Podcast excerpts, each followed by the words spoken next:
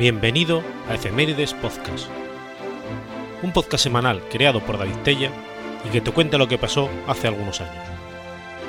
Episodio 26, semana del 13 al 19 de junio.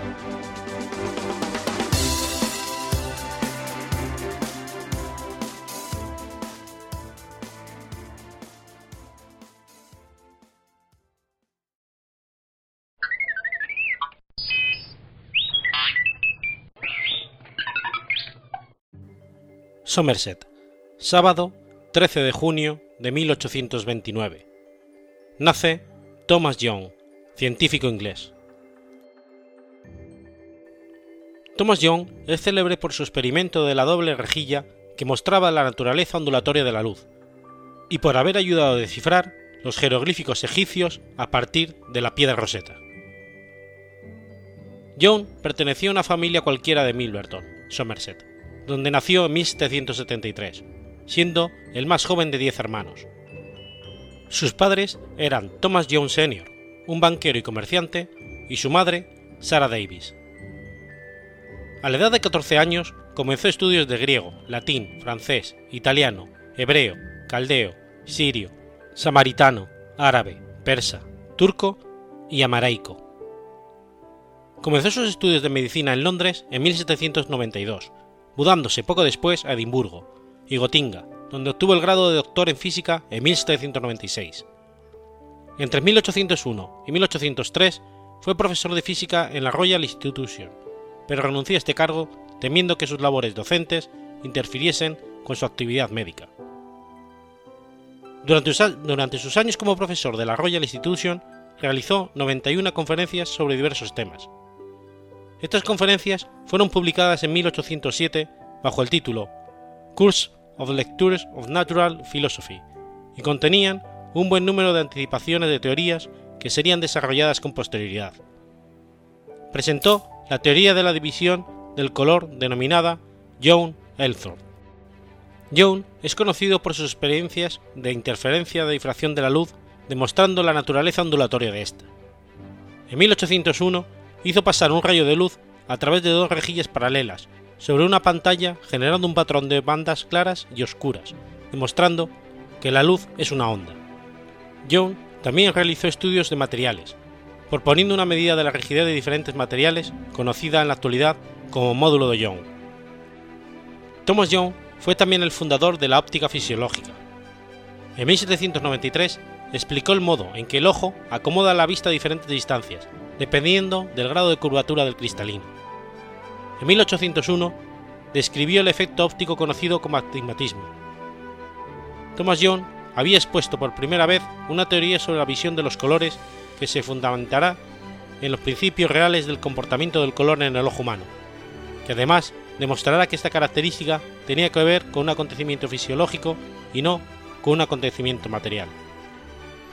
Young intentó descifrar los textos de la piedra roseta, en 1814 había traducido muchas palabras del texto escrito en egipcio demónico, y muchos años más tarde había avanzado en el conocimiento del texto en jeroglíficos. Algunas de las conclusiones de John aparecieron en el famoso artículo sobre Egipto que escribió en 1818 para la Enciclopedia Británica. Aunque John habría logrado traducir correctamente algunos jeroglíficos de la piedra roseta, la primera traducción completa la realizó el francés Jean-François Champollion Thomas Young murió en Londres el 10 de mayo de 1829.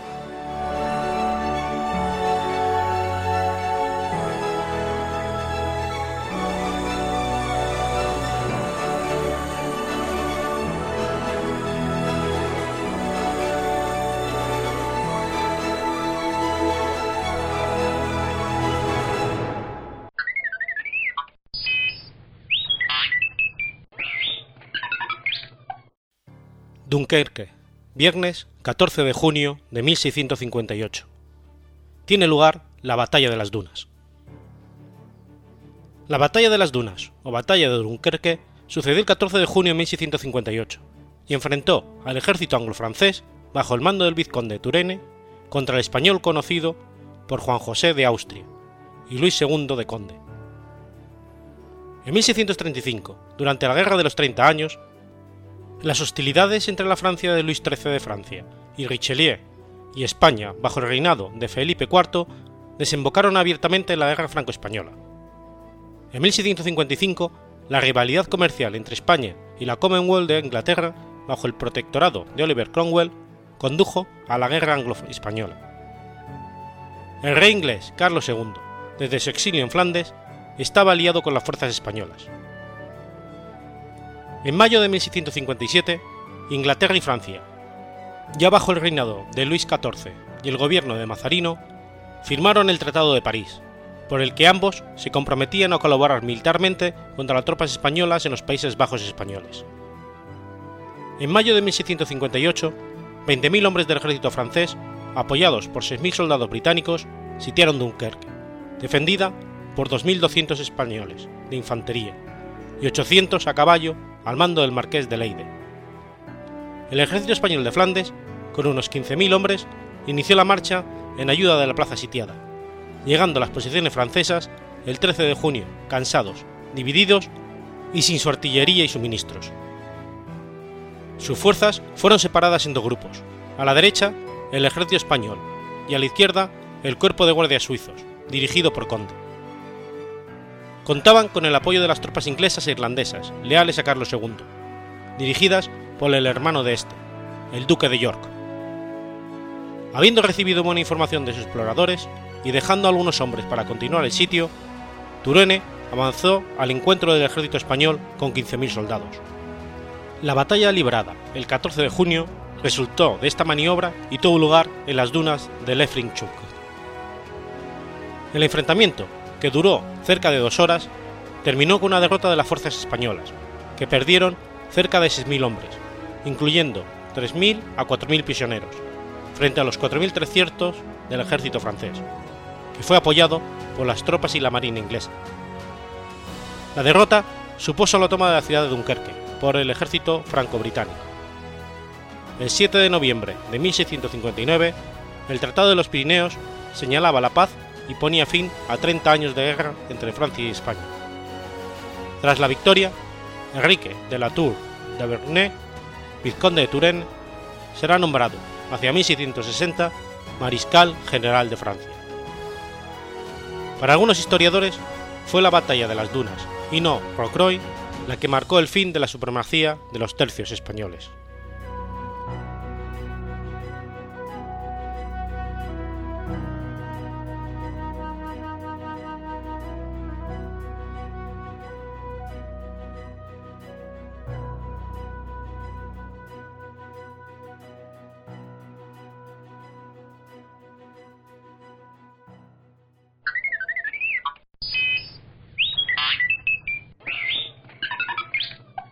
Londres, lunes 15 de junio de 1215.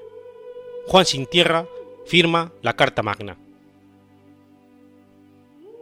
Juan de Inglaterra, más conocido como Juan sin tierra, fue rey de Inglaterra y señor de Irlanda. Nació en el Palacio de Veramount, Oxford, siendo el quinto hijo varón del rey Enrique II de Inglaterra y de la duquesa Leonor de Aquitania.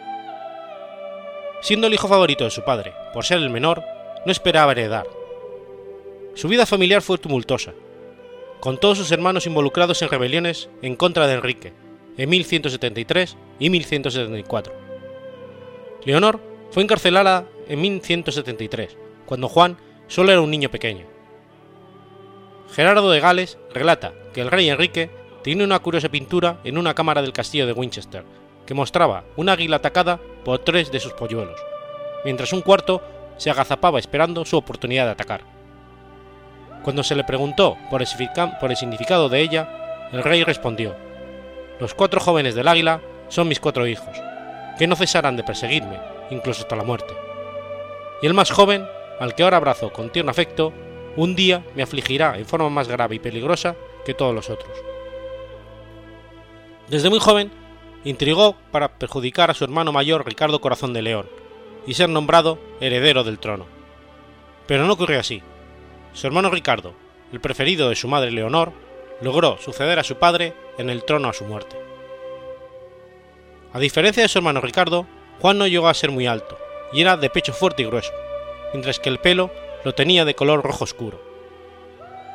Juan disfrutaba de la lectura y creó una biblioteca móvil, algo inusual para la época.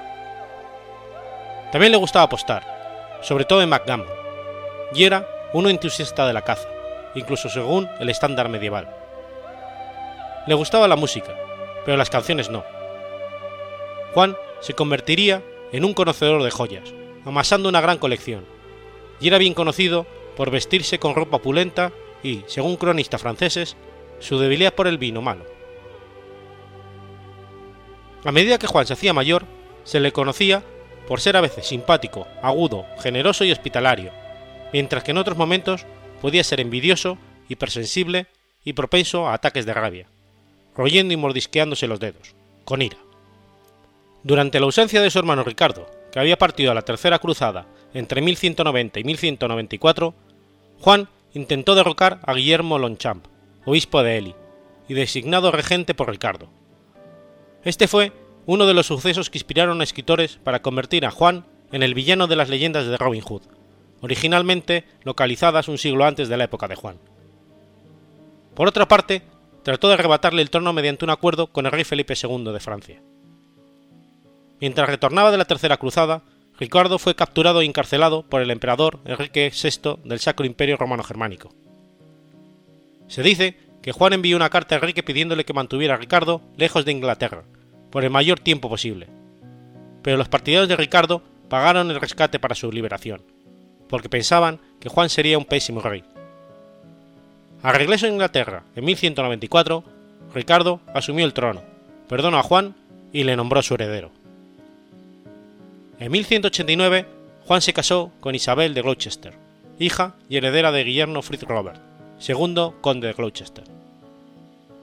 No tuvieron hijos, y Juan pidió la anulación de su matrimonio alegando consanguinidad, poco después de su ascensión al trono, que tuvo lugar el 6 de abril de 1199, y nunca se reconoció como reina.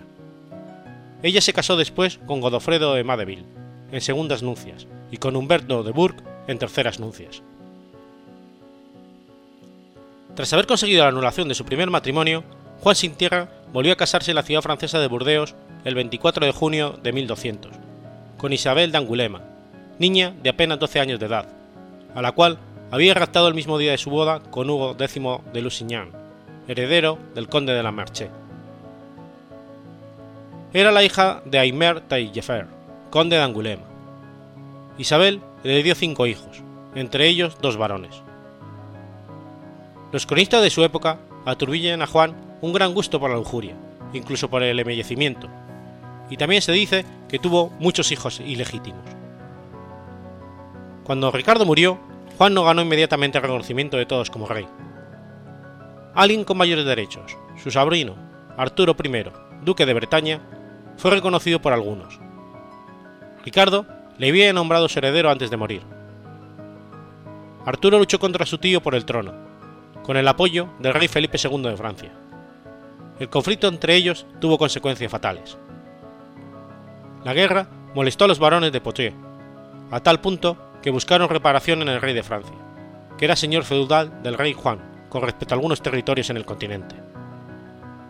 En 1202, Juan fue citado a la corte francesa para contestar los cargos.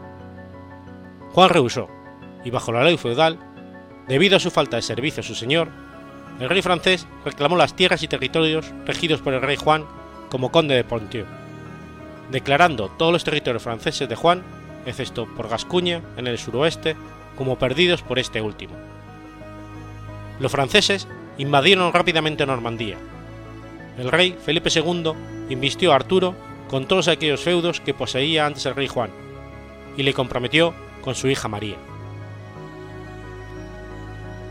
En la vista de la necesidad de iniciar una guerra a través del canal, Juan ordenó en 1203 a todos los astilleros de Inglaterra que entregaran por lo menos un barco, siendo Portsmouth el que envió muchos de ellos. Hizo de este último lugar el nuevo hogar de la Armada. Hacia finales de 1204 tenía disponibles 45 galeras grandes y desde entonces tuvo un promedio de 4 galeras nuevas al año. También creó el almirantazgo, compuesto por cuatro almirantes, responsables de varias secciones de la nueva armada. Durante el reinado de Juan, las mayores mejoras se produjeron en el diseño de barcos, incluyendo la adición de velas y de cubiertas superiores exportables. Asimismo, creó los primeros barcos grandes de transporte, llamados buises en inglés. Con la esperanza de evitar problemas con Inglaterra y Gales, mientras se encontraba ausente para luchar por recobrar sus tierras francesas, en 1205 formó una alianza casando a su hija ilegítima Juana, señora de Gales, con el príncipe galés Linwale el Grande. En el marco de la guerra, Arturo intentó secuestrar a su abuela, Leonor de Aquitania, Emire B, pero fue derrotado en la batalla y capturado por las fuerzas de Juan. Le encarcelaron primero en Falasé y luego en Rouen. Nadie sabe a ciencia cierta qué ocurrió con Arturo después de ello. El oficial que comandaba la fortaleza de Rouen, Humberto de Burg, declaró haber entregado a Arturo, cerca de la Pascua de 1203, a los agentes del rey para ser castrado y que Arturo, y que Arturo murió de una conmoción. Más tarde, Humberto se retractó y declaró que Arturo aún estaba vivo, pero nadie volvió a ver a este con último, último con vida, y la suposición de su asesinato causó una rebelión contra el rey Juan en Bretaña y después en Normandía. Además de Arturo, Juan también capturó a su sobrina, Eleanor, primera doncella de Bretaña, que permaneció prisionera el resto de su vida. Por actos como aquellos, Juan adquirió una reputación de implacable. En 1203, Juan eximió a los ciudadanos y mercaderes de Burdeos del principal impuesto sobre exportaciones. A cambio, las regiones de Burdeos, Bayona y Dax prestaron apoyo en contra de la corona francesa. Los puertos desbloqueados otorgaron por primera vez a los mercaderes gascones acceso abierto al mercado de vino inglés. Al año siguiente, Juan concedió las mismas exenciones a La Rochelle y en Ponthieu. El Papa Inocencio III y el rey Juan tuvieron un desacuerdo por el futuro arzobispado de Canterbury, que duró desde 1205 hasta 1213. Cuando Humberto Walter, el arzobispo de Canterbury, murió el 13 de julio de 1205, Juan se vio envuelto en una disputa con el Papa Inocencio III. Los monjes de la Catedral de Canterbury declaraban tener el único derecho para elegir el sucesor de Humberto, pero tanto los obispos ingleses como el rey tenían interés en elegir al sucesor de este poderoso cargo. Cuando la disputa no pudo ser resuelta, los monjes eligieron en secreto a uno de sus miembros como arzobispo. La segunda elección fue impuesta por Juan, resultando en otro candidato. Cuando ambos aparecieron en Roma, Inocencio desautorizó ambas elecciones, y su candidato, Esteban Langton, fue elegido con las objeciones de los observadores de Juan. Inocencio, entonces, hizo caso omiso del derecho del rey en la selección de sus propios vasallos. Juan mantuvo su posición apoyado por los varones ingleses, y la mayoría de los obispos se negaron a aceptar a Langton. Juan expulsó a los monjes de la Catedral de Canterbury en julio de 1207, y el Papa ordenó un interdicto contra el reino. Juan tomó inmediatamente represalias embargando las propiedades de la Iglesia por faltar al servicio feudal y continuó la disputa. Los píos de Inglaterra teóricamente fueron dejados sin ninguno de los servicios de la Iglesia, pero durante este periodo se acostumbraron a las privaciones. Mientras tanto, el Papa se dio cuenta de que un periodo tan largo sin servicios eclesiásticos podían llevar a la pérdida de la fe, y dio permiso a algunas iglesias para celebrar liturgias masivas a puerta cerrada en 1209. En el año 1212 permitieron las extremas unciones a los moribundos, mientras el interdicto era una carga para muchos, no tuvo como resultado una rebelión contra Juan. En noviembre de 1209, Juan fue excomulgado, y en febrero de 1213, Inocencio amenazó con medidas más drásticas a menos que Juan se rindiera. Los términos papales de su misión fueron aceptados en, presencia del legado papal Pandulfo, en mayo de 1213. Según los cronistas Matías París, en la iglesia de los Caballeros Templarios en Dover. Además, Juan ofreció la rendición del reino de Inglaterra a Dios y a los santos Pedro y Pablo, para servicio feudal de mil marcos anuales, 700 por Inglaterra y 300 por, Irlanda. Con esta rendición, formalizada en la bula áurea, Juan ganó el valioso apoyo de un señor feudal papal en su nueva lucha contra los varones ingleses. Habiendo tenido éxito en sofocar el levantamiento galés de 1211 y cerrando una disputa con el papado, Juan llevó su atención a sus intereses de ultramar. Las guerras europeas culminaron en la derrota de la batalla de Bouvines, lo que le forzó al rey a aceptar un acuerdo de paz desfavorable con Francia. Esto finalmente volvió a los varones en su contra, y se reunieron con sus líderes en Runnymede, cerca de Londres, el 15 de junio de 1215, para sellar la Carta Magna. Debido a que había sido firmada por coacción, sin embargo, Juan recibió la aprobación de su señor el Papa para romper su palabra tan pronto como las hostilidades cesaron, provocando la primera guerra de los varones e invitando a la invasión francesa del príncipe Luis VIII de Francia, a quien la mayoría de los varones ingleses habían invitado a reemplazar a Juan en el trono. Juan viajó por el país para oponerse a las fuerzas rebeldes, incluyendo un asalto personal de dos meses al castillo de Rochester. Retirándose de la invasión francesa, Juan tomó una ruta segura por el área pantanosa del Wash, para evitar el área rebelde de Anglia Oriental. La lentitud de su caravana con el equipaje, no obstante, tomó una ruta directa y se perdieron una marejada inesperada.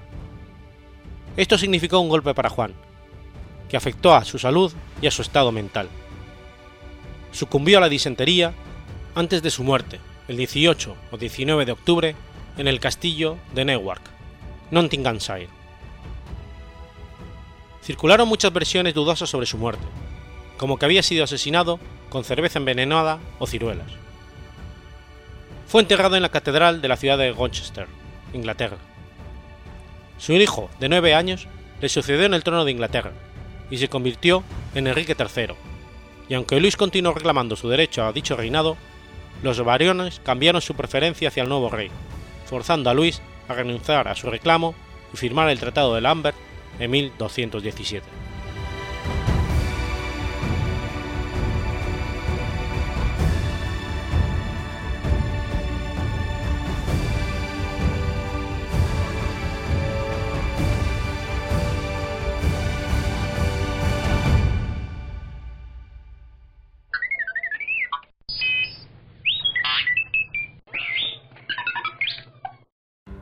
martes 16 de junio de 1903. Se funda la Ford Motor Company. Ford fue fundada el 16 de junio de 1903, con 28.000 dólares aportados por 11 inversores, entre los que se incluía el socio que le dio nombre a la compañía, Henry Ford, que por entonces contaba con 40 años de edad. En sus primeros años, Ford producía unos pocos coches por día en su fábrica de la avenida Mac de Detroit, Michigan. Grupos de dos o tres hombres trabajaban con cada automóvil utilizando componentes fabricados por otras compañías.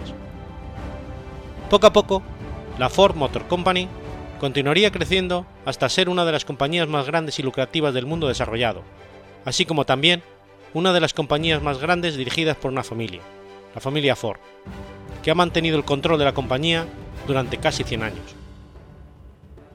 Ford fue una de las empresas que logró sobrevivir a la gran represión de los años 30. En 1908, la compañía Ford lanzó el modelo T, cuya primera unidad fue fabricada en la planta de Piquet. La compañía tuvo que trasladar poco después sus instalaciones de producción a la planta de Highland Park, más grande, para poder satisfacer la demanda del nuevo modelo T. Hacia 1913, la compañía había desarrollado todas las técnicas básicas de línea de producción y producción en masa. Ford creó la primera línea de producción móvil del mundo ese año, lo cual redujo el tiempo de ensamblaje del chasis de 12 horas y media a 100 minutos. El Forte apareció en el mercado el 1 de octubre de 1908 y presentaba una gran cantidad de innovaciones.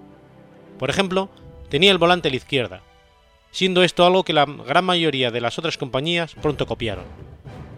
Todo el motor y la transmisión iban cerrados. Los cuatro cilindros estaban encajados en un bloque sólido, y la suspensión funcionaba mediante dos muelles semielípticos. El automóvil era muy sencillo de conducir, y más importante, muy barato y fácil de reparar. Era tan barato que, con un coste de 825 dólares en 1908, para 1920 la gran mayoría de los conductores había aprendido a conducir en el Ford T. Ford también se, preocupó de instaurar una publicidad masiva en Detroit, asegurándose de que en cada periódico aparecieran historias y anuncios sobre su nuevo producto. Su sistema de concesionarios locales permitió que el automóvil estuviese disponible en cada ciudad de Estados Unidos. Por su parte, los concesionarios fueron enriqueciéndose y ayudaron a publicitar la idea misma del automovilismo, comenzando a desarrollarse los clubes automovilísticos para ayudar a los conductores y para salir más allá de la ciudad. Ford estaba encantado de vender a los granjeros, que miraban el vehículo como un invento más para ayudarles en su trabajo. Las ventas se dispararon. Durante varios años se iban batiendo los propios récords del año anterior. Las ventas sobrepasaron los 250.000 vehículos en 1914. Por su parte, siempre a la caza de la reducción de los costes y mayor eficacia, Ford introdujo en sus plantas en 1930 las cintas e ensamblajes móviles, que permitían un incremento enorme de la producción. Si bien se le suele dar al mérito a Ford por esta idea, las fuentes contemporáneas indican que el concepto y su desarrollo partió de los empleados Clarence Avery, Peter Martin, Charles Sorensen y C.H. Wills. Para 1916, el precio había caído a 360 dólares por el automóvil básico, llegando las cifras a una de venta a un valor de 472.000.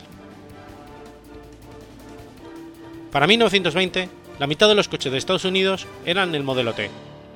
Ford escribió en su autobiografía que cualquier cliente puede tener el coche del color que quiera, siempre y cuando sea negro. El diseño fue fervientemente impulsado y defendido por Henry Ford, y su, y su producción continuó hasta finales de 1927.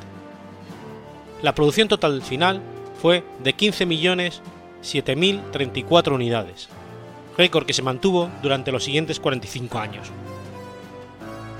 En 1920, el presidente de Estados Unidos, Wolfram Wilson, pidió personalmente a Henry Ford que se presentase a las elecciones del Senado por el estado de Michigan, como representante del Partido Demócrata. Aunque la nación se encontraba en guerra, Ford se mostró como un político pacifista y defensor de la sociedad de naciones. En diciembre de 1918, Henry Ford pasó la presidencia de su compañía a su hijo, Elsel Ford. Henry, sin embargo, mantuvo su autoridad sobre las decisiones finales y en ocasiones modificó algunas de las decisiones de su hijo. Henry y Helsel compraron todas las acciones que quedaban del resto de inversores, con lo que la propiedad absoluta de la compañía quedó en la familia. Ford ha competido oficialmente en carreras de automovilismo en numerosas disciplinas y regiones. En Fórmula 1, Ford fue proveedor de motores desde 1967 hasta 2004, a través de la preparadora Cosworth. Logró 176 victorias de la mano de los equipos Lotus y McLaren, entre otros. También participó de manera semioficial con Stewart Grand Prix desde 1997 hasta 1999 y con Jaguar Racing desde 2001 hasta el 2004. Ford también compitió en IndyCar en colaboración con Cosworth. Logró seis victorias en las 500 millas de Indianápolis desde 1965 hasta 1971, por parte de los pilotos Jim Clark, Graham Hill, AJ Foyt, Mario Andretti y Al Husser, y otras dos en 1995 y 1996 con Jacques Villeneuve y Buddy Leiser. También en Estados Unidos ha participado en la Copa NASCAR con sus marcas Ford, Mercury, Lincoln y Headhurst.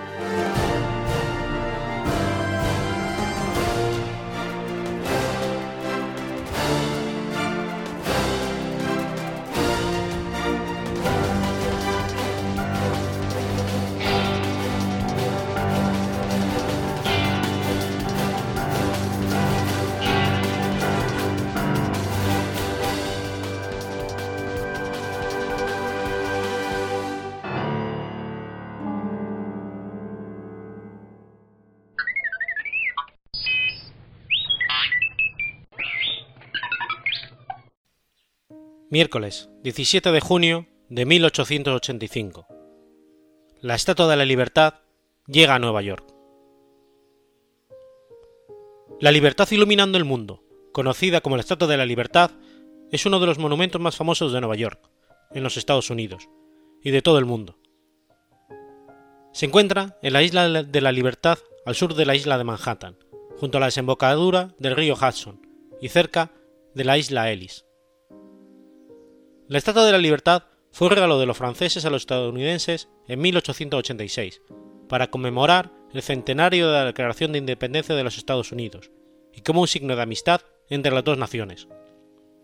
Fue inaugurada el 28 de octubre de 1886, en presencia del presidente estadounidense de la época, Grover Cleveland. La estatua es obra del escultor francés Frédéric Auguste Bartholdi, y la estructura interna fue diseñada por el ingeniero Alexandre Gustave Eiffel.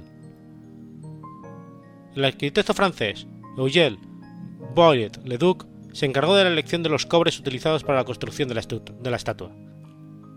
El 15 de octubre de 1924, la estatua fue declarada como Monumento Nacional de los Estados Unidos y el 15 de octubre del 65 se añadió la isla Ellis. Desde 1984 es considerada Patrimonio de la Humanidad por la UNESCO. La Estatua de la Libertad, además de ser un monumento importante en la ciudad de Nueva York, se convirtió en un símbolo de los Estados Unidos y representa, en un plano más general, la libertad y emancipación con respecto a la opresión. Desde su inauguración en 1886, la estatua fue la primera visión que tenían los inmigrantes europeos al llegar a Estados Unidos, tras su travesía por el Océano Atlántico. En términos arquitectónicos, la estatua recuerda el, famoso Coloso de Rodas, una de las siete maravillas del mundo. Fue nominada para las Nuevas Maravillas del Mundo, donde resultó finalista.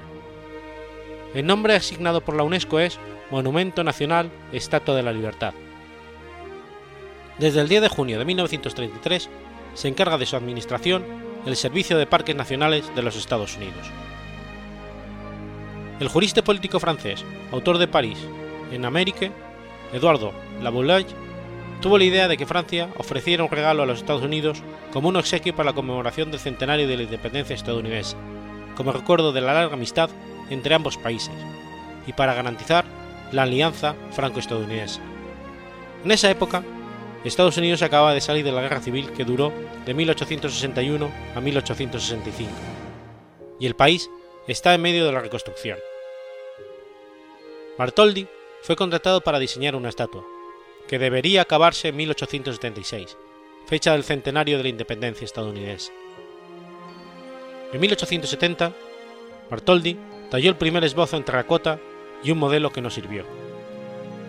Ese mismo año, Francia entró en guerra con Prusia y tuvo que, que parar el proyecto.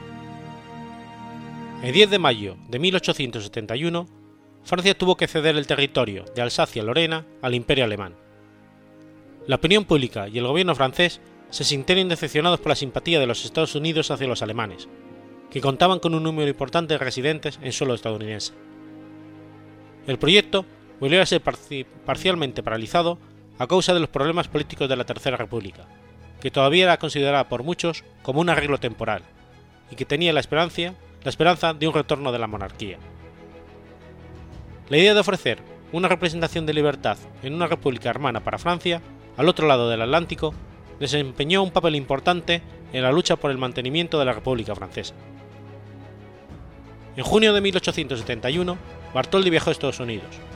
Durante el viaje, escogió la isla de Belo como ubicación de la estatua y también trató de conseguir seguidores al otro lado del Atlántico. El 18 de julio de 1871 se reunió con el presidente de aquel entonces Estados Unidos, Ulises S. Grant, en Nueva York.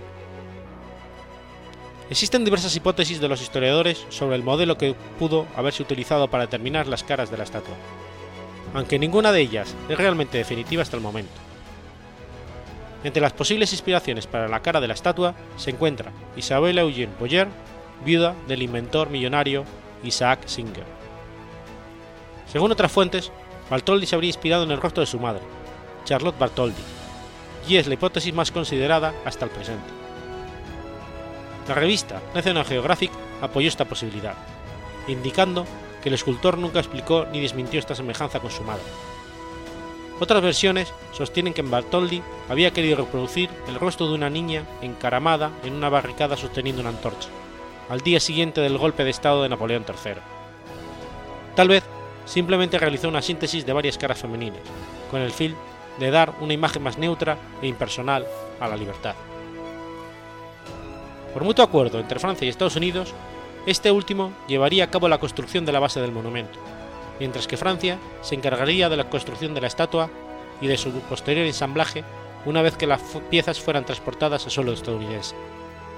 Sin embargo, surgieron problemas financieros a ambos lados del Atlántico. El 18 de febrero de 1879, Bartholdi obtuvo en Estados Unidos la patente para el monumento con el número Delta 11.023.22. Esta patente la describía en los siguientes términos.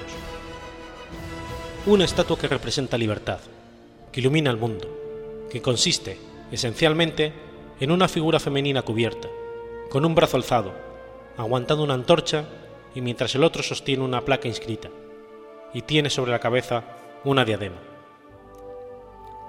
La recaudación de fondos para llevar a cabo la construcción de la base en Estados Unidos se encontraba bajo la responsabilidad del fiscal general William M. Evarts. Dado que la construcción avanzaba muy lentamente, Joseph Pulitzer aceptó poner a su disposición de los representantes de la construcción las primeras páginas del New York World y llevó a cabo una gran campaña de publicidad para recaudar fondos. El diario también fue utilizado para criticar a las clases altas, mostrando su incapacidad para recaudar los fondos necesarios, así como las clases medias, que contaban con los más ricos para hacerlo. Las duras críticas del periódico tuvieron un impacto positivo, fomentando a los donantes privados a incrementar sus aportaciones y proporcionando al mismo tiempo publicidad al periódico, ya que se registraron unos 50.000 nuevos abonados durante este periodo.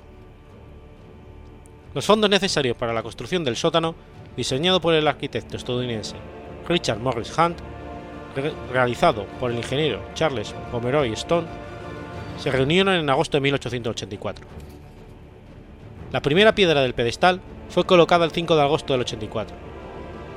Cuando se colocó la última piedra del monumento, los albañiles cogieron varias monedas de su bolsillo y las echaron en el mortero. Los participantes de la ceremonia dejaron sus tarjetas de visita, medallas y periódicos en un pequeño cofre de bronce y lo depositaron en el zócalo. Las distintas partes de la estatua fueron terminadas en Francia y en julio del, en julio del 84. La estatua recibió hasta entonces múltiples visitas, como la del presidente de la República Francesa, Jules Grévy, y el escritor Victor Hugo. El desmontaje empezó en enero del 85. La estatua fue enviada a Rouen en tren, luego bajó el Sena en barco, antes de llegar al puerto de Havre.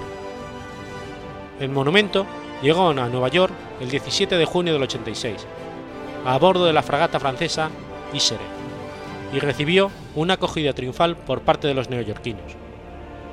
Para hacer posible la, travesía del Atlántico, la estatua fue desmantelada en 350 piezas, divididas en 214 cajas, teniendo en cuenta que el brazo derecho y su llama estaban ya presentes en suelo estadounidense, donde habían sido expuestos en la exposición del centenario de Filadelfia y luego en Nueva York.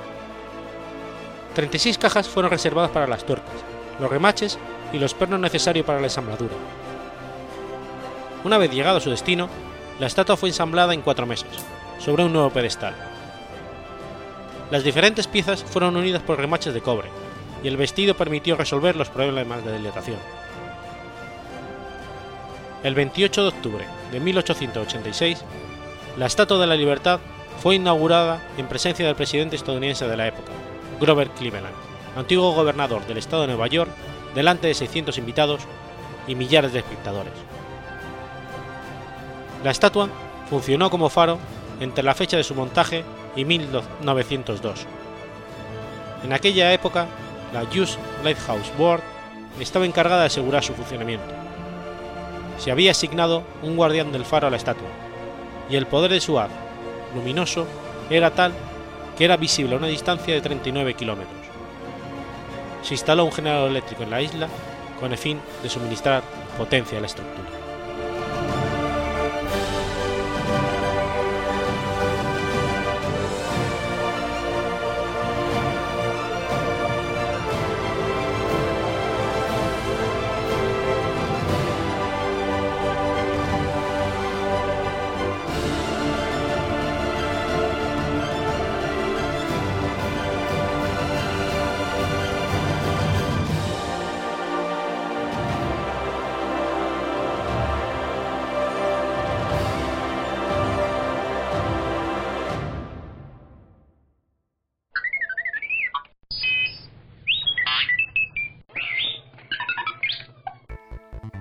Sábado 18 de junio de 1983. Sally Ride se convierte en la primera estadounidense en el espacio. Sally Ride nació en Los Ángeles el 26 de mayo de 1951 y fue la mayor de los hijos de Carol Joyce Anderson y Dale Burdell Wright, de ascendencia noruega. Una hermana de Wright se llama Karen Barefoot Wright y se convirtió en una ministra presbítera. Asistió a la escuela en el Valle de San Fernando y a la secundaria en un liceo para niñas en Los Ángeles, becada por su desempeño en el tenis, pues además de su interés por la ciencia, Wright fue una jugadora de categoría en el tenis nacional de su país. Comenzó la universidad en South College, pero recibió su título de grado en inglés y física en la Universidad de Stanford, cerca de la ciudad de Palo Alto, California. Recibió un título de maestría y un doctorado en física de la misma institución, mientras estaba haciendo investigación en astrofísica y en el láser de electrones libres. Wright fue una de las 8.900 personas que respondieron a un anuncio en un periódico que solicitaba candidatos para el programa espacial. Como resultado de ello, Wright ingresó en la NASA en 1978. Durante su carrera, Sally fue comunicadora de cabina para el segundo y tercer vuelo del programa de transbordador espacial y ayudó a desarrollar el brazo robot. El 18 de junio de 1983 se convirtió en la primera mujer del continente americano en viajar al espacio como tripulante en el transbordador espacial Challenger, como parte de la misión STS-7. La tripulación, de cinco astronautas, abordó la misión SST-7, desplegó dos satélites de comunicaciones, realizó experimentos farmacéuticos, fue la primera misión en utilizar el brazo robot en el espacio y la primera en utilizar el brazo para recuperar un satélite. Su segundo vuelo espacial fue en 1984, también a bordo del Challenger. Acumuló más de 343 horas en el espacio. Wright tuvo, estuvo 8 meses en formación para su tercer vuelo cuando ocurrió el accidente del transbordador espacial Challenger. Fue asignada como parte de la comisión presidencial para investigar los detalles del accidente y encabezó el subcomité de operaciones de ese comité. Después de la investigación, Wright fue destinado a la oficina central de la NASA, con sede en Washington, D.C. Allí llevó a cabo el primer esfuerzo de planificación estratégica de la NASA, escribiendo un informe titulado El liderazgo y el futuro de los Estados Unidos en el espacio, y fundó la Oficina de Exploración de la NASA. En 1987, Wright deja la NASA para dedicarse al Centro Internacional para la Seguridad y Control de Armamentos en la Universidad de Stanford en 1989 se convirtió en profesora de física en la Universidad de California, San Diego, y directora del Instituto Espacial de California. En 2003 se le pidió servir en la investigación del accidente del transbordador espacial Columbia. Fue excedente de la universidad para ejercer el puesto de director ejecutivo de ciencia Sally Wright, una empresa que fundó en 2001, que crea programas de entretenimiento sobre ciencias y publicaciones para escuelas y liceos, prestando especial atención a las niñas. Wright fue autora y coautora de varios libros sobre el espacio, dirigidos a los niños con el objetivo de, alentarlos a que estudiasen ciencias. Wright recibió numerosos honores y premios, entre ellos el Premio Jefferson de Servicio Público, el Premio Von Braun, el Iger Lindenberg, y el premio de la NCCAA Theodore Roosevelt. Fue introducida en el Salón de la Fama Nacional de la Mujer y el Salón de la Fama de Astronautas, y fue galardonada en dos ocasiones con la Medalla de Viajes Espaciales de su país. Wright fue la única persona que actuó en los comités que investigaron los accidentes tanto del Challenger como del Columbia. El 6 de diciembre de 2006, el gobernador de California, Arnold Schwarzenegger y su esposa Maria Silver introdujeron a Wright al Salón de la Fama de California, ubicado en el Museo de Historia, la Mujer y las Artes. Murió el 23 de julio de 2012, tras padecer un cáncer de páncreas.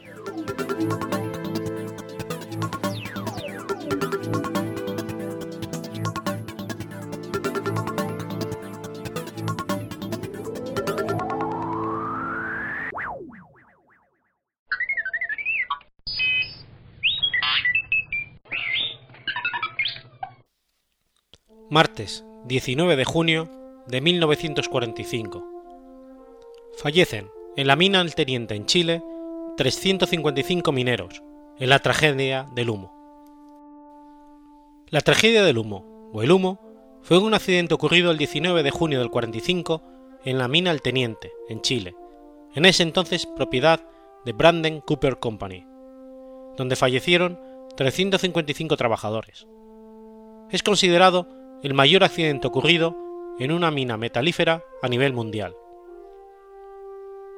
Según se pudo establecer en las investigaciones, la tragedia se originó debido a las emanaciones de monóxido de carbono producidas por el incendio de una fragua ubicada en uno de los portales de acceso a la mina, en el nivel teniente. Este humo se propagó al interior de la mina, debido a las condiciones de ventilación existentes en esa época en el teniente, asfixiando a 355 mineros. La, mayor parte de los muertos se encontró en socavones y piques que se llenaron de ese gas. Algunos mineros se salvaron abriendo las llaves de aire comprimido de las redes de la mina, y otros evacuando por el sector Fortuna, ya abandonado en ese momento. Las labores de rescate de los difuntos se prolongaron por tres días, hasta el 21 de junio de ese año. Los cadáveres fueron llevados hasta Sewell, donde sus familiares concurrieron a identificarlos. Posteriormente fueron trasladados a Rancagua, en donde se les sepultó, en medio de la conmoción de los habitantes de la ciudad y los deudos. La mayor parte de las víctimas fueron sepultadas en el cementerio número 2 de Rancagua, con la presencia del presidente de la República, Juan Antonio Ríos, ministros y autoridades de la Branden Cooper. Cada 19 de junio, desde 1946, el Sindicato de Trabajadores, Sewell, Mina, organiza una romería al cementerio, en memoria de los fallecidos, donde concurren, además, los familiares de los fallecidos y representantes de la Administración. Posterior a la tragedia, se iniciaron procesos judiciales para determinar los responsables del incendio inicial.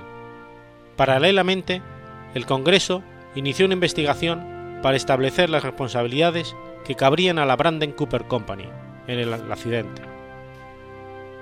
Con motivo de esta tragedia, se creó la Fundación O'Higgins, encargada de administrar los dineros reunidos por donaciones y aportes fiscales para ir en ayuda de los deudos de los mineros.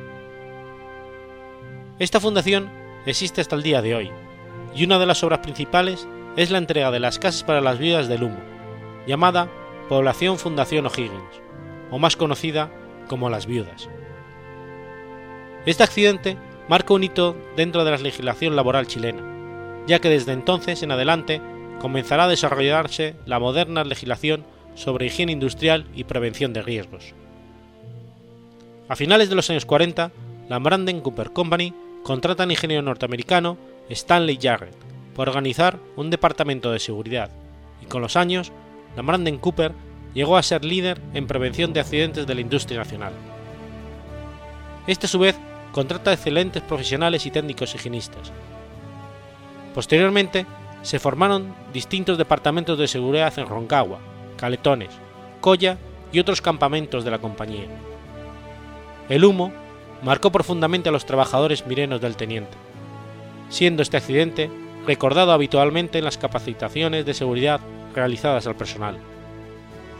Además, mensualmente se efectúa una prueba de luces y una vez al año un simulacro de incendio de manera que el personal que trabaja en el interior de la mina conozca las vías de escape a superficie, para evitar que una tragedia como el humo vuelva a ocurrir.